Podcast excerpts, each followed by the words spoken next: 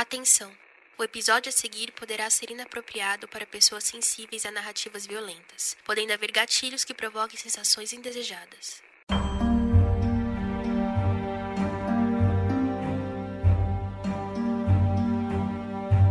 Quantas vezes você, como cidadão, perante uma injustiça, já pensou em se vingar? Se você já foi assaltado, certamente já quis que o criminoso que lhe assaltou apodrecesse na cadeia ou, quem sabe, dependendo da sua fúria, até mesmo morresse. Certamente, se você já foi traído ou traída de algum modo, o sentimento que mais lhe aflorou foi o de raiva e o de indignação perante algo tão injusto. Este sentimento humano, apesar de comum, na maioria das vezes acaba sendo expresso somente com palavras ou pensamentos, não ocasionando impulsos que geram a efetiva necessidade de se fazer justiça com as próprias mãos. Contudo, a maioria não significa uma totalidade.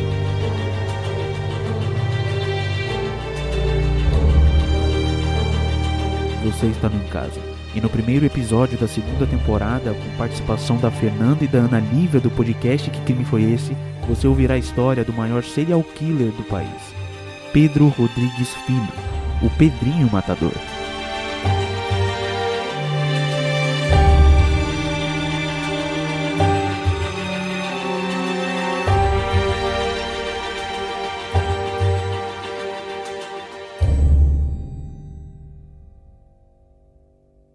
Pedro Rodrigues Filho nasceu à meia-noite do dia 30 de outubro de 1954 na cidade de Santa Rita do Sapucaí, no sul de Minas Gerais.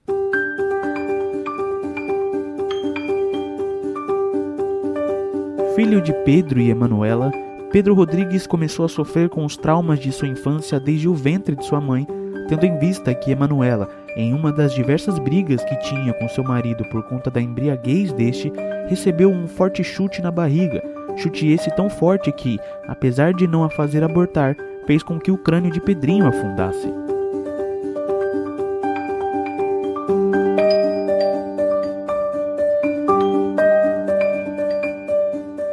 Quando nasceu, logo foi morar na cidade de Alfenas e, conforme crescia, Pedrinho morava numa casa de pau a pique na cidade, tendo um pai que, apesar de honesto e trabalhador da prefeitura, possuía um severo problema com o alcoolismo, o que o transformava num homem agressivo, presenciando Pedrinho desde criança, sua mãe sendo agredida e maltratada.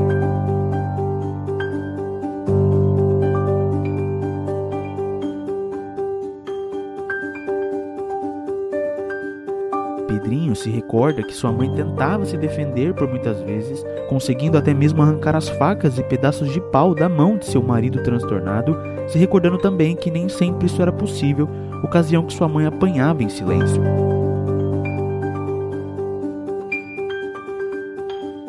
Contudo, mesmo com as agressões, Pedrinho nutria um amor muito forte por seu genitor.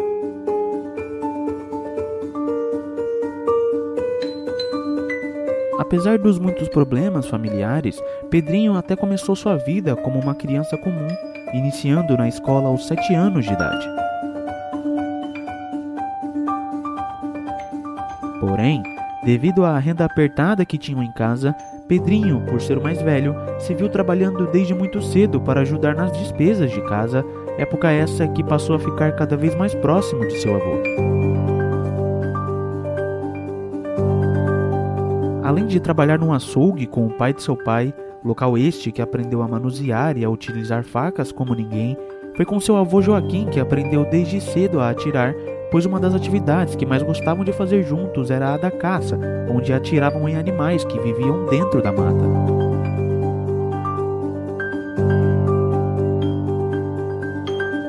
Foi nesta época que Pedrinho começou a desenvolver o prazer em matar.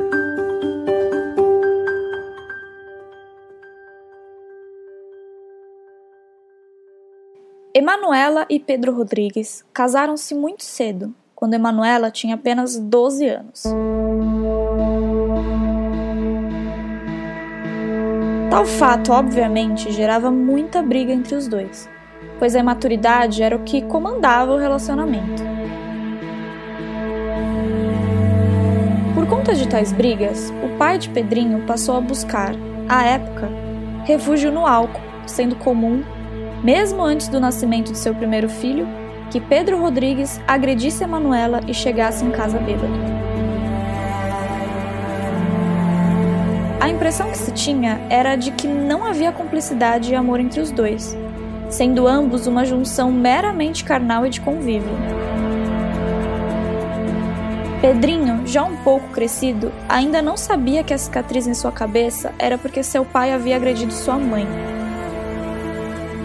Quando lhe perguntava o porquê para seu pai, este, ao invés de conversar e tentar explicar, partia para cima do jovem menino e o agredia para que ele sentisse medo de perguntar novamente.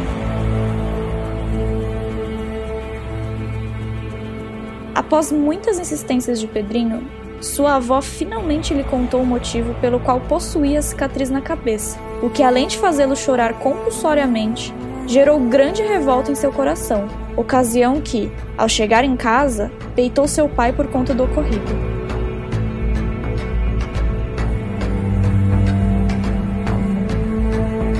Como é de se imaginar, Pedrinho apanharia muito por conta do que fez. Porém, sua mãe se colocou ao meio e impediu a agressão, gerando uma discussão que foi essencial para a história do que posteriormente ficou conhecido como o mito do Pedrinho Matador, pois, após este ocorrido, Pedrinho passou a morar com seu avô, mesmo tendo se acertado com seu pai posteriormente.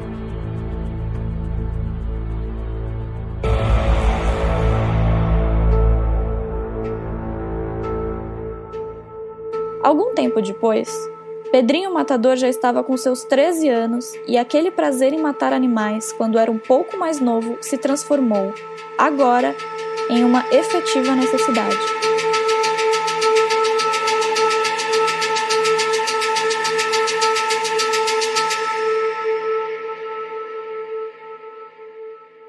Todos nós possuímos aquele primo que é muito distante e não dá a cara há muito tempo.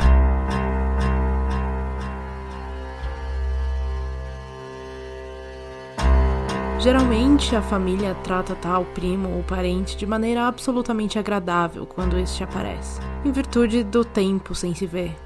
Mas há aqueles membros que não acham a ideia lá muito agradável, pertencendo Pedrinho a este grupo. Em dado momento do ano de 1968, quando Pedrinho já possuía seus 14 anos de idade, este primo apareceu no sítio do seu avô. Sendo bem mais velho, já adulto e com dois filhos, tal primo era bem forte e preparado fisicamente, haja em vista que trabalhava no campo. Pedrinho, no auge de sua adolescência, decidiu furtar o cavalo que seu primo havia amarrado a uma árvore, saindo para dar uma volta montado em cima do bicho. Contudo, ao voltar para o sítio, encontrou seu primo absolutamente raivoso, pois este havia pensado que seu meio de transporte havia sido roubado, ocasião que xingou veementemente Pedrinho, desferindo-lhe um soco no olho. Enfurecido, pois achava que sua honra havia sido ferida, já que aprendera com seu avô que na cara de homem não se bate, Pedrinho prometeu ao seu primo que iria matá-lo. Apesar disso, seu primo riu, dizendo que Pedro não era capaz de fazer isso sendo apenas um fraco adolescente.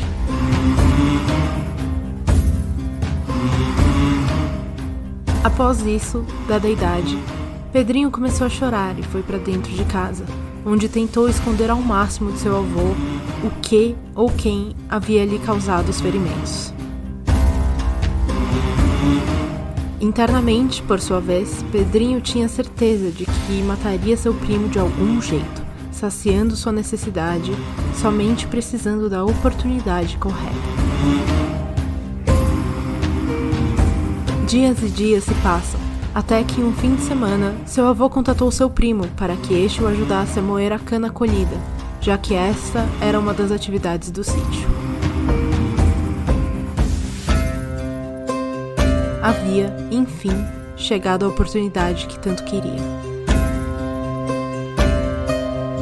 Assim sendo, quando chegaram ao moedor, Pedrinho analisou o aparelho e acreditou que um corpo inteiro passaria pela máquina da mesma forma que a cana passava, o que fez com que Pedrinho, em um momento onde o tal primo se distraiu, o empurrasse no tal moedor. Enquanto seu primo agonizava e gritava, Pedrinho se sentia frustrado, pois a máquina não havia engolido seu primo como imaginara, somente moendo o braço do rapaz. Pouco tempo depois, Pedrinho percebeu que os capangas de seu avô estavam se aproximando para entender do que se tratavam os gritos, ocasião em que, percebendo que a máquina não mataria seu parente, pegou o facão a qual servia para raspar a cana e começou a esquartejá-lo enquanto ele estava preso na máquina. Enquanto cortava o primo, o coração de Pedrinho se enchia de prazer, já que sua vingança estava sendo feita, o que acabou lhe cegando durante o ato. Somente percebendo Pedrinho que, ao cortar a cabeça de seu primo, essa caiu na máquina e, conforme ele mesmo narra, ficou girando no equipamento. Sem o menor pudor de se esconder, Pedrinho aguardou os capangas do seu avô chegarem. Pedrinho descobre então, com 14 anos, que o desejo de vingança, somados com o sangue de suas vítimas, eram a materialização mais pura de sua serotonina. Joaquim, avô de Pedrinho, foi rapidamente acionado por seus capangas do sítio quando estes viram o que Pedrinho havia feito com seu primo. Ao chegar no local, inesperadamente seu avô não reagiu com temor ou espanto, o que seria normal, já que um menino de 14 anos havia matado um homem adulto já pai de família.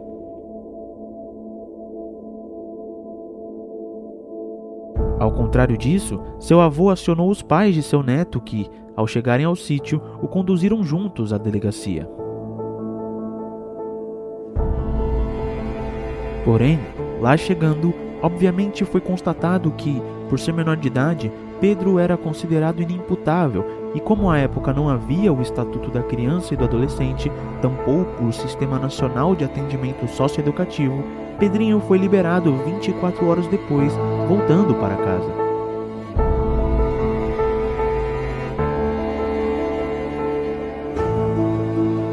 No ano de 1969, um ano após o ocorrido, as coisas começaram a apertar ainda mais para a família de Pedrinho, pois, por mais que morasse com seu avô, seus pais eram muito presentes e ajudavam Joaquim e sua esposa a sustentá-lo, o que já não seria mais possível.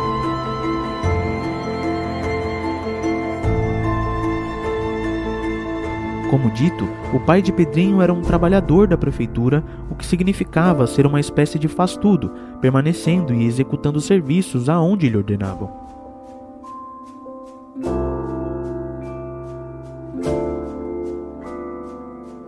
Certo mês deste ano, seu pai ficou encarregado pela guarda noturna de uma escola da prefeitura, ficando das 18 até as 6 horas da manhã, ocasião que acompanhava seu pai muitas vezes para que este não ficasse sozinho.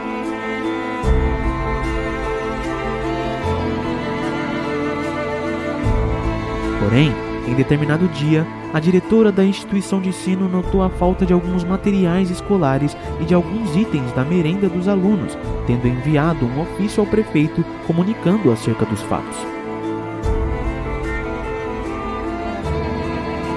Dias depois, o pai de Pedrinho foi chamado a uma reunião onde foi comunicada sua demissão por furto, onde, mesmo alegando que não havia furtado absolutamente nada, não foi suficiente para mantê-lo no emprego que já estava há 12 anos. Pedrinho sabia da inocência de seu pai, pois o acompanhava quase que todas as noites ao local de trabalho naquele mês, conseguindo notar que, por conta de uma injustiça, sua família estava começando a passar fortes necessidades.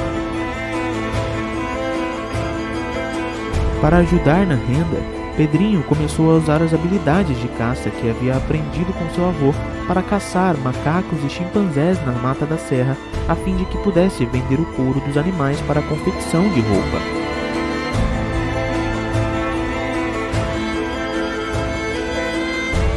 Contudo, apesar de conseguir ajudar de alguma forma sua família na renda de casa, ainda não era suficiente para afastar a crise o que fez com que o sentimento de injustiça que sentira um ano atrás voltasse, decidindo, com isso, se vingar.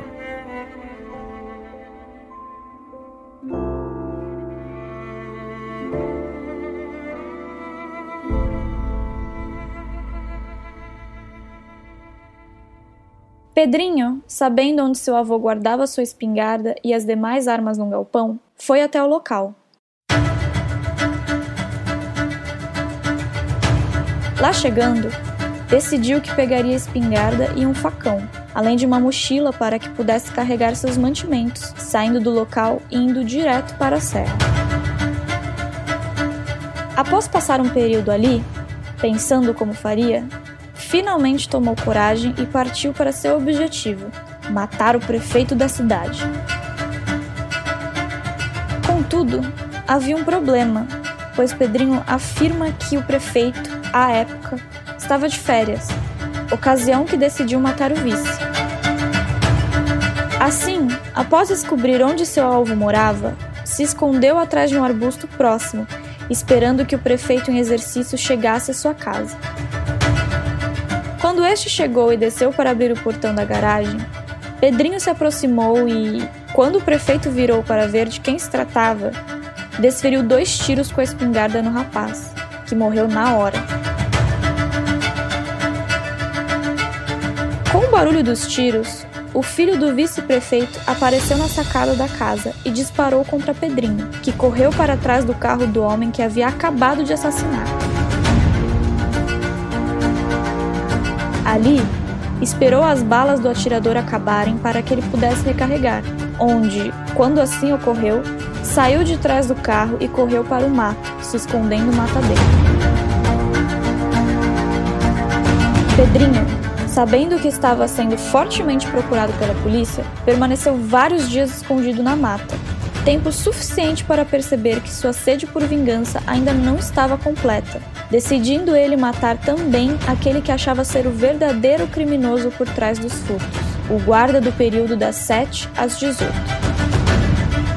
Assim, saiu da mata e, tomando as devidas precauções, se aproximou do colégio um pouco mais cedo do que a abertura dos portões aos alunos para que pudesse analisar o local e visualizar seu novo alvo. Aberto o portão, entrou junto com as crianças e se escondeu no quartinho onde sabia que ficavam os vigias, aguardando ali a chegada do homem. Quando seu inimigo finalmente chegou, apontou-lhe a arma e o fez sentar em uma cadeira, onde implorou por sua vida, o que não foi suficiente para impedir Pedrinho de saciar sua sede pelo alívio que as mortes o traziam, tomando dois tiros. Saciado, Pedrinho sabia que não havia mais como permanecer na cidade, o que fez com que fosse o mais na espreita possível até a rodoviária e pedisse carona a um caminhoneiro para Mogi das Cruzes, onde sabia que tinha família, o pagando com a arma utilizada no crime e meia caixa de projéteis que haviam sobrado. Pedrinho estava feliz, pois havia conseguido vingar seu pai tirando a vida daqueles que lhe tiraram o alimento da mesa. Contudo, teria agora de passar pela dificuldade de, com 15 anos, construir sozinho sua vida em outra cidade. Já em Mogi das Cruzes, Pedrinho passou a entender que a vida não seria nada fácil. Sem dinheiro para comer, o adolescente percebeu que não seria tarefa fácil encontrar sua família em Mogi, já que não conhecia ninguém ali, somente sabendo que tais parentes eram tios distantes.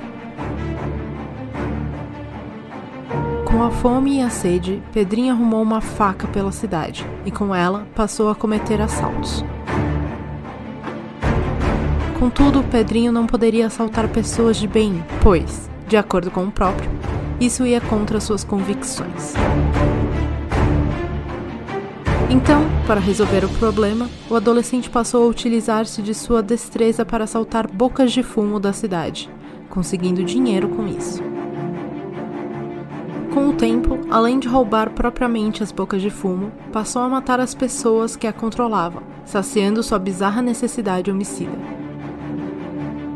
Em determinado dia, já estando conhecido pela região por matar tais traficantes menores, Pedrinho conheceu uma moça cujo apelido era Botinha. Não muito tempo depois, passaram a viver juntos. Botinha, por sua vez, era viúva de um líder do tráfico da região de Mogi das Cruzes, e com a morte de seu esposo e passando a viver com Pedrinho, este assumiu o controle do negócio do seu ex-marido, se tornando o traficante-chefe das bocas locais. Obviamente, a designação de Pedrinho como chefe do tráfico não foi bem quista por alguns membros antigos da facção. E, como você já deve imaginar, Pedrinho matava quem discordava de sua presença no cargo, chegando a matar três traficantes importantes que eram aliados do antigo chefe. Contudo, como toda atividade deste ramo tende um dia a desmoronar, Pedrinho, quando já consolidado no comando do tráfico em uma das regiões de Mogi, foi vítima de uma operação policial que resultou, além da desmontagem de seu negócio, na morte de Botinha, executada a tiros por policiais militares. Pedrinho, que havia conseguido fugir dos agentes da lei, novamente estava sozinho. Sem sua mulher, sem seu negócio, Pedrinho decidiu que se levantaria e recomeçaria a venda de drogas. Assim o foi. O adolescente, agora com 17 anos, se escondeu e não levantou alarde por determinado tempo a fim de que a polícia não conseguisse encontrá-lo, e, enquanto assim o fazia, conheceu uma nova mulher, Maria Aparecida Olímpia, que rapidamente virou sua nova companheira.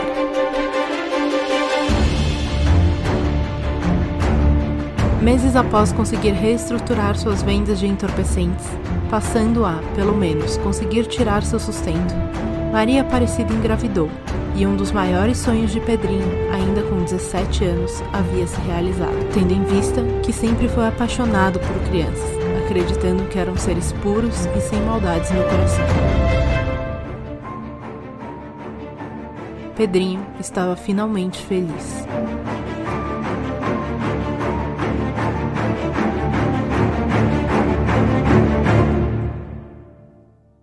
China era um traficante em Jacareí, na região de São Paulo.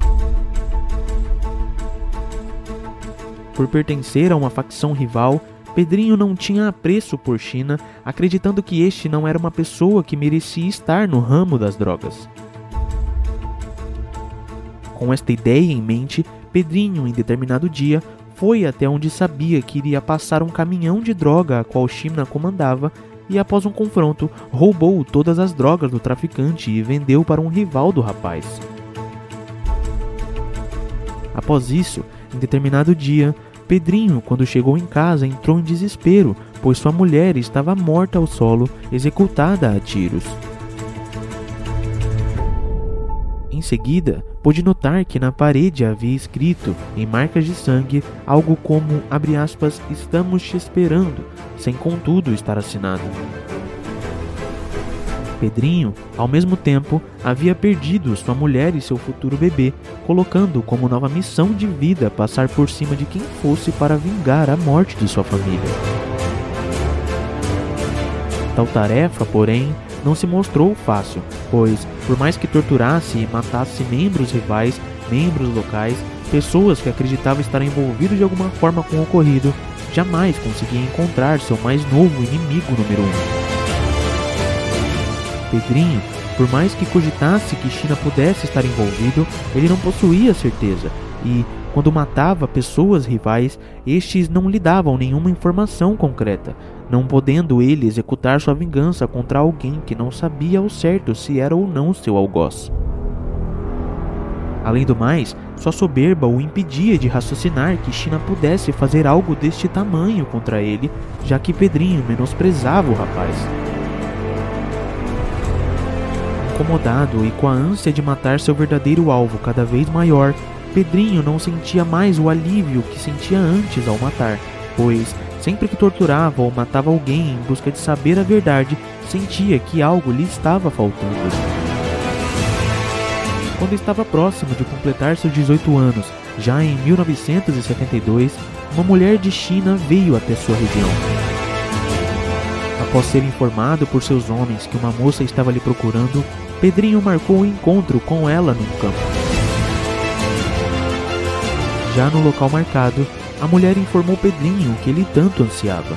O mandante do assassinato de sua esposa havia sido China em virtude do assalto às drogas. Mais ainda, raivosa por algum motivo, a mulher informou que China estaria no casamento do irmão no próximo fim de semana. Pedrinho então angariou dois homens e no dia do casamento foram até o local indicado pela ex-mulher de China. Pouco antes de efetivamente entrarem em busca da vingança, Pedrinho indicou a seus capangas que não poderiam atirar em mulheres ou crianças, mas, em contrapartida, deveriam atirar em todos os homens possíveis no local. Após isso, partiram em direção ao evento e, quando abriram a porta do salão, Pedrinho logo desferiu um tiro de escopeta calibre 12 no pai do traficante rival, atirando logo em seguida contra a China, seu rival. E mesmo com os homens de China tentando abrir fogo, Pedrinho conseguiu ainda matar oito pessoas e ferir outras 16 no local, conseguindo sair do evento de maneira aliviada, certo de que havia vingado sua esposa e seu bebê, tendo mais do que extravasado toda a sua raiva em mais de 24 pessoas ao total. Aqui é que o mito do Pedrinho Matador explode.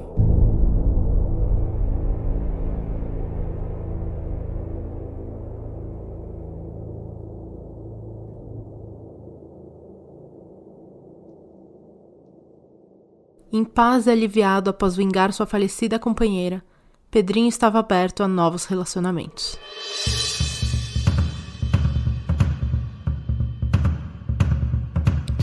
Contudo, Pedrinho também sabia que estava sendo procurado pela polícia por conta do que havia cometido.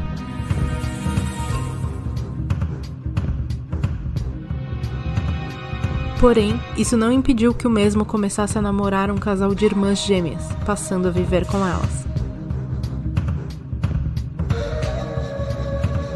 Sim, Pedrinho, com 18 anos, além de ser um assassino extremamente temido, conseguiu conquistar o coração de duas irmãs e, mais do que isso, convencê-las a namorá-los ao mesmo tempo.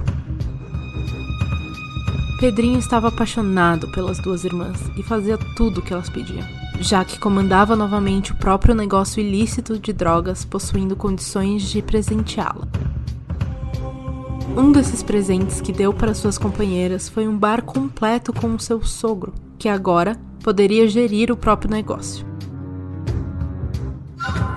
Contudo, essa foi uma péssima decisão de Pedrinho, pois o mesmo sogro a qual presenteou o dedurou para a polícia militar que no dia 24 de maio de 1963 o surpreendeu e, após intensa troca de tiros, finalmente o capturou.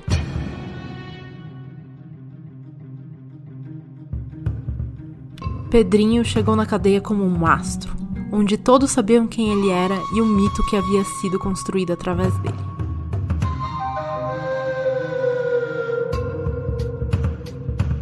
No que tange a processos, Pedrinho foi condenado a 128 anos de prisão por seus crimes, o que significava que ele ficaria 30 anos preso em regime fechado, que é o máximo permitido pelo Código Penal e pela Lei de Execuções Penais.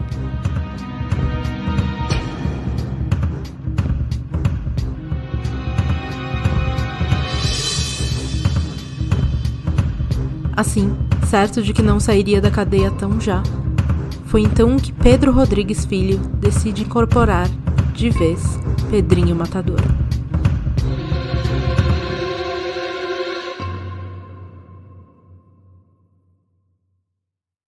Pedrinho Matador passou a matar constantemente dentro da prisão, passando suas motivações a ficar cada vez mais banais.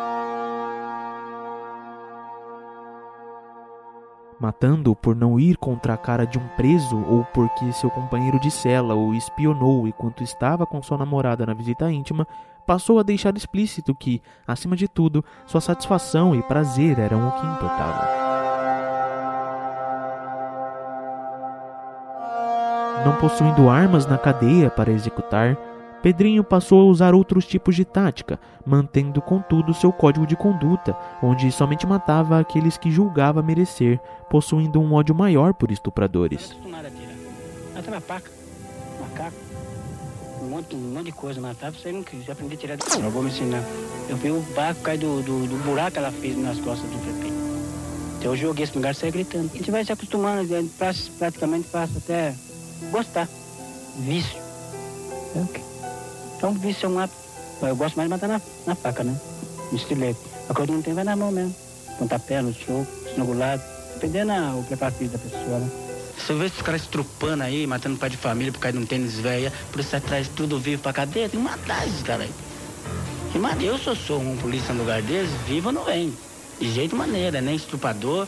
E esse tipo de gente assim não vem vivo não. Enchendo cadeia pra quê? Comer, comer de graça na cadeia, só ficar engordando? Eu tenho uma filosofia que fala assim.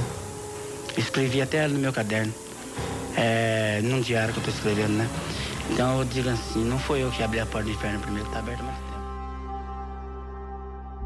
Assim como entrevistas como essas, Pedrinho passou constantemente a dar entrevistas para veículos de televisão ao longo dos anos, pois estas queriam entender a mente por trás do que já era considerado o maior serial killer do Brasil, já que, conforme ia para um presídio ou outro, matava presos até mesmo dentro da viatura policial, não tendo escrúpulos para consumar aquilo que acreditava.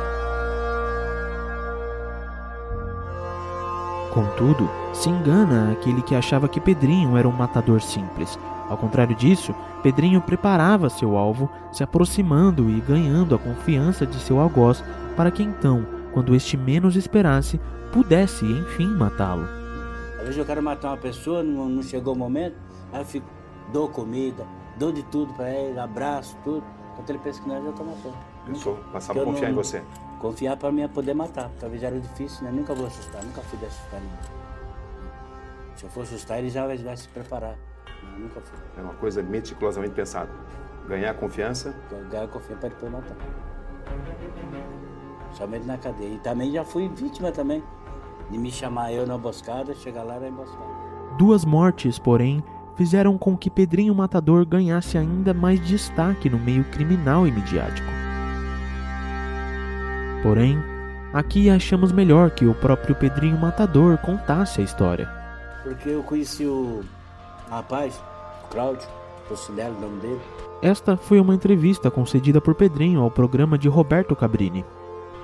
Ele era amigo meu. Ele estava sendo morto lá em Avaré na hora. E eu comprei a briga, não deixei matar ele tudo. Ele falou para mim: na hora que eu pôr o pé na rua, eu vou ver uma parada para você vou ajudar você. Embora da cadeia, ajudar você.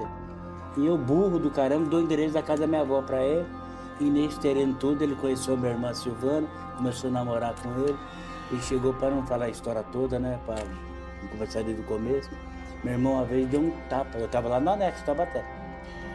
Deu um tapa na cara falando assim: Você tá vendo uma parada pro meu irmão na cadeia?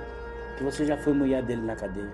Caso tenha ficado confusa a narrativa, a irmã de Pedrinho disse a Cláudio em uma briga que o mesmo havia se relacionado com Pedrinho no período que esteve na cadeia. Ele pegou sacola da 765. Tem a 765 antiga, né? não fabrica hoje. Deu quatro tiros na minha irmã e um tiro no pé da amiga dela. Tá? E ela morreu depois de quatro, cinco dias no, na Santa Misericórdia do Mujim. Quando você encontrou o Cláudio, o que, que, você pensou naquele momento? Vou matá-lo. Né? Mas só eu sei. Né? Não vamos falar. Não assustei ele. Ele foi conversar no guichê comigo que eu estava trancado, o guichê aberto. Eu falei, você tá certo, meu filho. Meu irmão te deu um tapa na cara, chamou você de mulher. Aí pus e trouxe ele pro meu lado. Que ele estava certo, ficou meu amigo. Pensa aí. E quando eu saí da prova, aí tive mais um companheiro meu lá também, que tava, tava, fazia dois anos não estava gostando também, da cadeia também. E matei ele, matei ele e a quadrilha dele todo.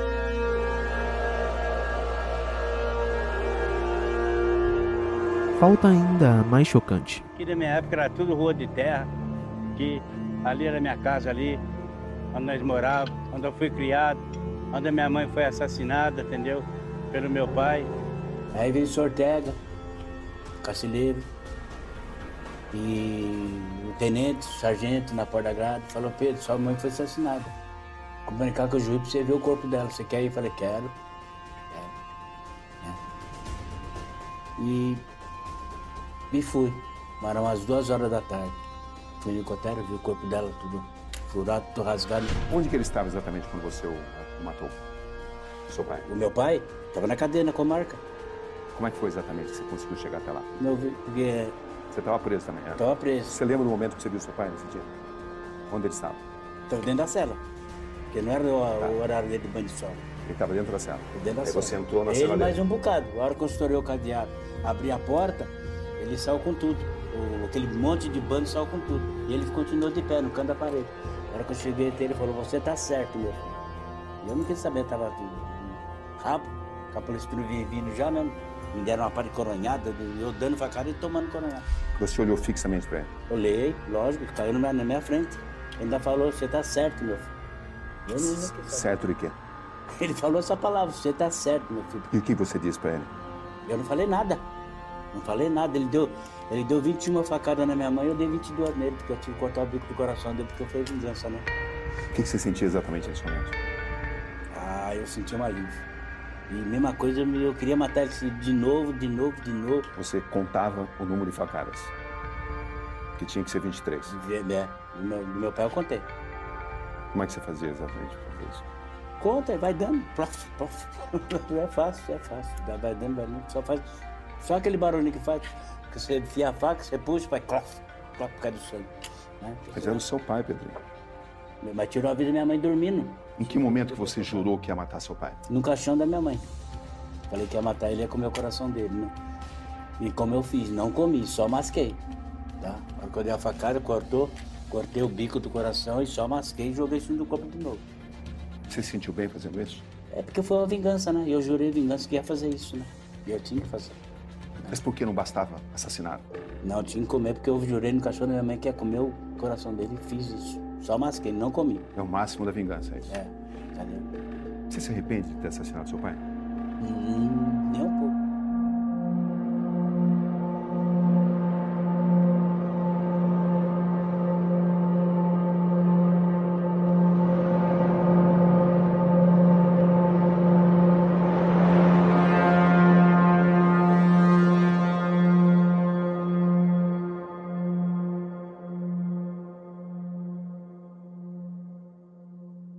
Quando 2003 se aproximava, uma questão passou a pairar perante as autoridades. Pedrinho já possuía mais de 400 anos de condenação, pois, conforme ia matando nos presídios, número esse que chegou a quase 50 presos até ser colocado em isolamento, o mesmo ia sendo processado e condenado. Contudo, a legislação penal brasileira somente permite que o indivíduo fique preso por 30 anos em regime fechado. E, como havia sido preso em 1973, sua soltura legal se aproximava. Pedrinho afirmava veementemente aos veículos de imprensa ao qual falava que, mesmo estando na solitária, voltaria a matar caso fosse solto. Assim, buscando dar um jeito de manter a sociedade em segurança, o Ministério Público e o magistrado responsável pela vara de execuções criminais entenderam que, com base no artigo 11, parágrafo único da Lei de Execuções Penais, quando um crime é cometido no decorrer de outra execução criminal, as penas devem ser somadas, o que, além de ter ocasionado os 400 anos que mencionamos, fez com que o regime de pena mais grave fosse mantido. Como toda decisão proferida por um juiz, Pedrinho poderia recorrer, mas, como não tinha e não queria advogado, decidiu aceitar a decisão do juiz e aguardar o prazo para que pudesse ser solto. Tal prazo foi 2007, onde já não havia mais manobras jurídicas suficientes para manter Pedrinho encarcerado, tendo ele sido solto no dia 24 de abril de 2007, se mudando para a cidade de Fortaleza, no Ceará. Quatro anos depois, o sistema judiciário consegue novamente o que almejava. Foi preso no sul, de- do, sul do Brasil o mineiro conhecido como Pedrinho Matador. Dá até um arrepio. Ele é suspeito de assassinar mais de 100 pessoas. Depois de cumprir 34 anos de prisão, Pedro Rodrigues Filho, conhecido como Pedrinho Matador, foi preso nesta quinta-feira na cidade de Camboriú. A polícia cumpria mandado de prisão contra ele por cometer sete motins em presídios de São Paulo, quando descobriram que se tratava de um dos maiores homicidas do país. Com ele também foi encontrada esta arma calibre 38. Pedrinho foi retirado das ruas novamente, pois, desta vez, foi condenado por seis motins que ocasionou nos presídios em que ficou preso por conta dos assassinatos. Sua pena foi bem menor desta vez, tendo que ficar oito anos preso por conta dos crimes ao qual foi condenado. Em 2018, Pedrinho foi finalmente colocado em liberdade, não tendo mais contas a prestar perante a justiça.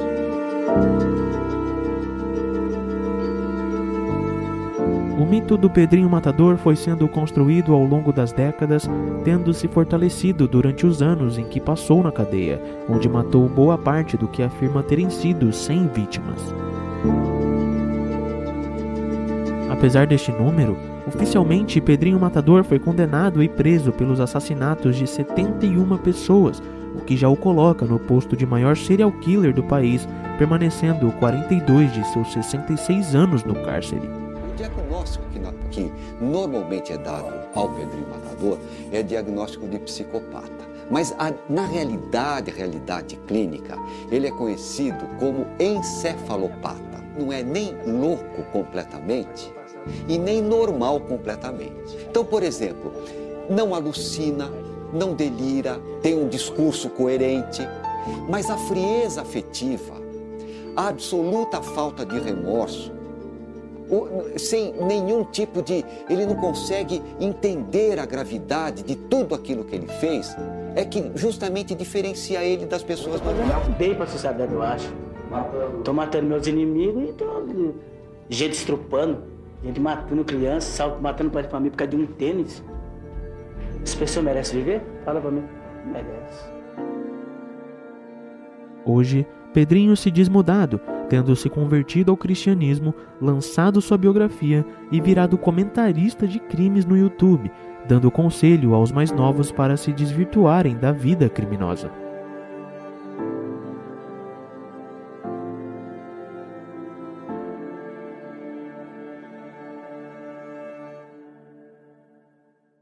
E no próximo episódio deste podcast destinado a contar a história dos crimes que mais chocaram o país, sempre nutrindo um amor incondicional por seus pais. Além disso, a menina sempre estava muito sorridente, correndo de um lado para o outro, brincando e se divertindo, sendo uma pessoa amável e querida por todos à sua volta. Quando seus irmãos, por parte de pai, nasceram, fruto da relação com Ana Jatobá, não sabia conter sua alegria, querendo sempre estar perto deles. No dia 28 de março de 2008, uma sexta-feira, já com cinco anos, por possuir este amor gigante que eu lhe contei, Isabela pediu para que sua mãe ligasse para seu pai, pois queria passar o próximo fim de semana com ele e seus irmãos. Caros delegados e delegados do meu coração, é com muita honra e com muito prazer que eu anuncio que eu estou aqui com Ana Lívia e Fernanda do Que Crime Foi Esse. E aí, meninas, tudo bom? Uh, tudo com você? Oi, gente. Eu queria dizer uma coisa antes de da gente começar a falar um pouquinho, que eu realmente estou muito feliz de ter gravado com vocês e muito feliz de ter tido vocês aqui no Em Caso, porque quando vocês começaram, coincidiu logo que eu estava terminando as questões para minha primeira temporada e eu decidi que eu poderia voltar a ouvir podcast de crimes. E vocês estavam bem no início e tal, e é, é, muito doido que eu acompanhei a evolução de vocês desde, desde o início, sabe? E, e me deixa muito feliz ter vocês aqui, Ai, real. que demais, eu não sabia disso. Então você pegou a nossa, a nossa parte mais escrota. Como assim? Mas escrota não. Eu, eu lembro que, tipo, tinha muito, muito hate assim em cima. Eu achava meio nada a ver, mas fazer o quê? É, tinha. Tinha mesmo. não vamos mentir, não é mesmo? É, mas as coisas mudam e tá tudo certo e eu fico feliz. É, deixa eu perguntar uma coisa. Tem algum motivo especial porque vocês escolheram o Pedrinho Matador? Porque, para caso os ouvintes não saibam, foram as meninas que escolheram o tema de, do, do caso de hoje. Pra mim, é o fato de que ele nasceu em Santa Rita. É sério que é por isso? É... Cara, Santa Rita é tipo, meu pai estudou em Santa Rita, é uma cidade que fica a pouquíssimos quilômetros da cidade onde a minha família inteira nasceu, tipo, todas as gerações da minha família nasceu lá. Então, para mim tem um caso de tipo, meu Deus, ele está próximo. Caralho. Veio mais da sua cabeça então do que da, da Fernanda em si.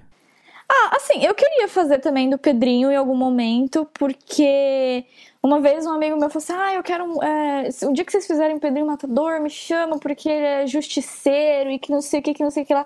Eu falava, nossa, ele é justiceiro. E tipo, eu percebi que, meu Deus, eu não sei nada sobre o Pedrinho. E eu achei que seria uma ótima oportunidade. E ele foi o cara que fez o YouTube, né? Do. é, tem isso, tem essa polêmica de que hoje em dia ele é influencer. Ele é o influencer do crime ao contrário, porque hoje ele fala. Ele comenta crimes, cara. Como é que se comenta? Se bem que a gente comenta crimes também, né? É, mas a gente não cometeu um crime, né? É isso que eu ia falar. Eu não sou assassina. tipo, a gente tá roubando o local de fala dele, né? o berro que eu dei. Gente, só pode falar sobre crimes quem já cometeu, entendeu? Se você não matou ninguém, você não pode falar sobre assassinato. Você está roubando o lugar de fala das pessoas. Ele é pioneiro no true crime aí. Mal de mal a gente sabe. Quando a gente começou lá atrás, tava Literalmente, Matador. ele é pioneiro do true, true, true crime mesmo. Literalmente, é, da, da vida real mesmo. O crime raiz. E eu nunca tinha ouvido falar do Pedrinho Matador, exceto pelo fato que ele queria matar o maníaco do parque. Toda vez que eu ouvia sobre o maníaco do parque, era tipo, não, o Pedrinho Matador tá pra matar ele aí. E eu falava, cadê o Pedrinho Matador pra matar ele aí? Porque faz anos já que eu tô ouvindo isso. Isso que eu ia perguntar, porque, tipo assim, não tá no episódio essa parte, né, do, do Pedrinho Matador querendo matar o maníaco não. do parque. Mas teve muito, muita reportagem sobre isso.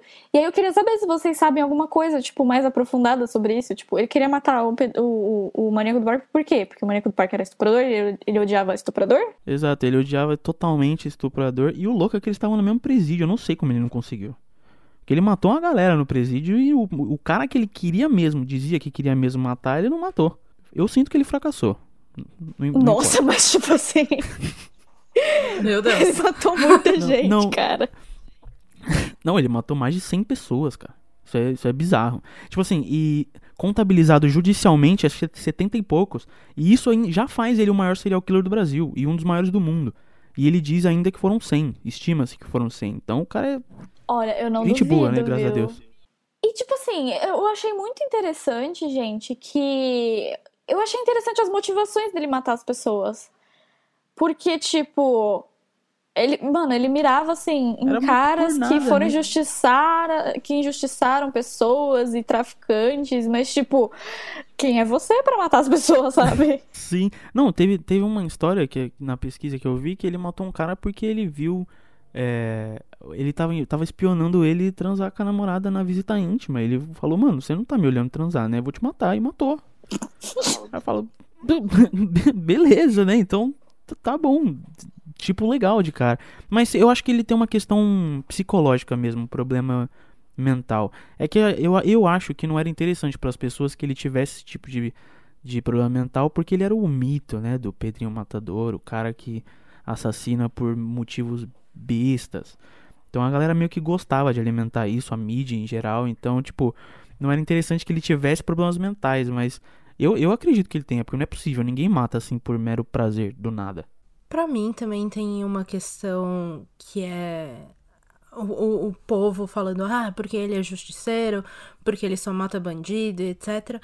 Sendo que, assim, durante a, a história, o seu roteiro, a narração, a gente vê o quanto ele fica abalado quando coisas acontecem com ele. Ou seja, quando as namoradas dele morrem e tem tragédias pessoais, e o quanto isso afeta ele, e ele, tipo, é vingador e tal. E eu tô tipo, Pedrinho, do mesmo jeito que você é um ser humano e tem família e, e, e, sente, tipo, essa dor quando essas coisas acontecem, essas outras pessoas também, sabe? É bandido, mas é ser humano, sabe? É bandido, Sim. mas tem mãe, tem pai, tem filho, sabe? É...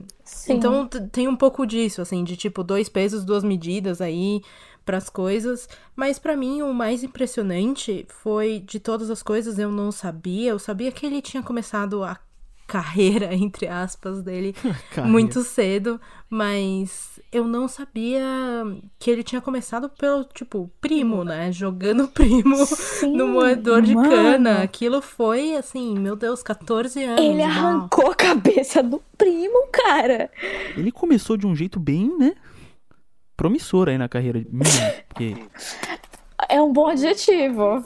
Sim, e gente, desmembrar pessoas é um trabalho bem difícil. É tipo, um menino de 14 anos fazer isso em poucos minutos, porque se os capangas já estavam vindo, né? Ele foi muito rápido, ele fez isso com muita violência, porque arrancar a cabeça de uma pessoa não é com um facão ainda, não é tarefa fácil. Gente, eu achei bizarro. Talvez fosse um dom, né? Sei lá, mano. Não sei se existe dom pra isso. Mas... Não, mas Eu o tô zoando dele, aqui porque o não vô tem, dele não era tem, do não tem açougue, né? É, sim, sim, verdade. Mas eu, eu, eu zoo, eu brinco porque não, não, pra mim não tem cabimento, não tem uma explicação. Porque geralmente tem casos que se explica, se explica com, com, com a sociologia, com toda a trajetória do cara, mas ele não. Ele matava desde cedo por matar, assim, por, pra, é, vou matar. Ele não tinha o valor, ele não dava valor à vida alheia, né? Não, ele não dava valor, mas tem uma coisa que eu achei interessante que ele mantinha a ética dele, né? Então, tipo assim, ele não assaltava pessoas que eram, por exemplo, ele, não faria nada com a gente. Porque a gente não fez nada que ele julgasse ruim. Mas, tipo, gente, toda a tour dele se vingando do China que matou a- Assim, a- o cara matou a mina grávida, mano. O cara foi cruel, assim. E aí ele Sim, chegou. é tipo, é barra pesada, mas assim, ele também assim, Chacinou a família nas toda, coisas. velho, no É. casamento. Tipo, gente, alguém precisa fazer uma série sobre o Pedrinho Matador, cara. Tipo, Já tem, chama Dexter.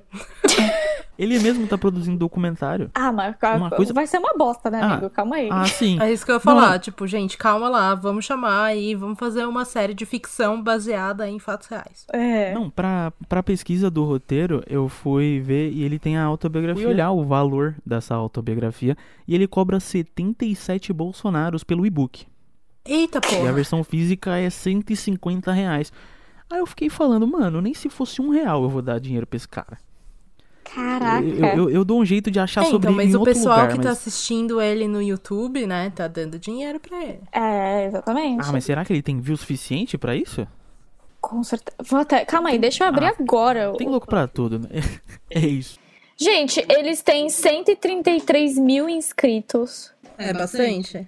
Mas assim, a média dos views é tipo. Nossa, mas também ele posta vídeo todo dia.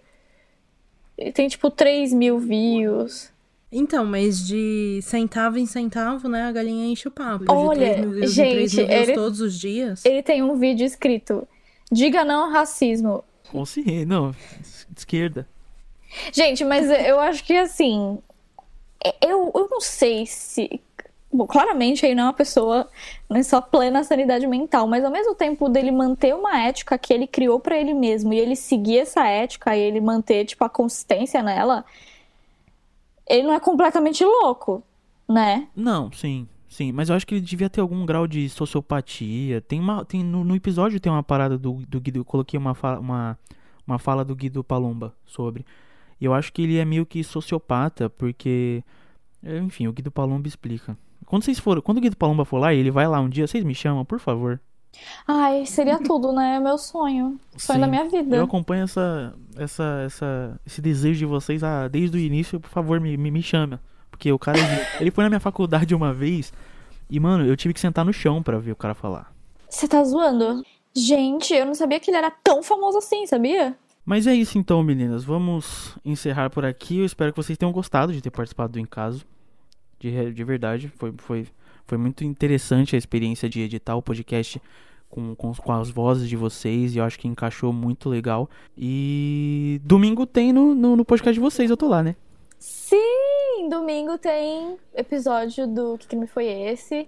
Que fica um mistério de qual que é, mas vai rolar. E eu gostei muito de gravar. Foi, para mim foi bem diferente, porque a gente não faz dessa forma no nosso. Mas eu gostei bastante. Adorei. Eu me senti praticamente, tipo, uma atriz de Hollywood fazendo uma animação da Pixar, assim. Sobre crimes e assassinatos. e pessoas que cortam cabeças de outras pessoas. Eu me senti o Narradora, Ed né? Camper fazendo o, o- as narrações de Ah, audiobook. Sim, audio, audiobook da prisão, né? Tudo. Tudo para mim. Bem, bem, bem, bem narradoras. Achei genial. E, e editando, dava pra ver o tom de voz que vocês usavam. Eu falava, ó, quem diria? Muito bom. Ficou, ficou Olha, eu me esforcei, amigo, porque eu realmente me esforcei. Eu gravei três vezes, tá?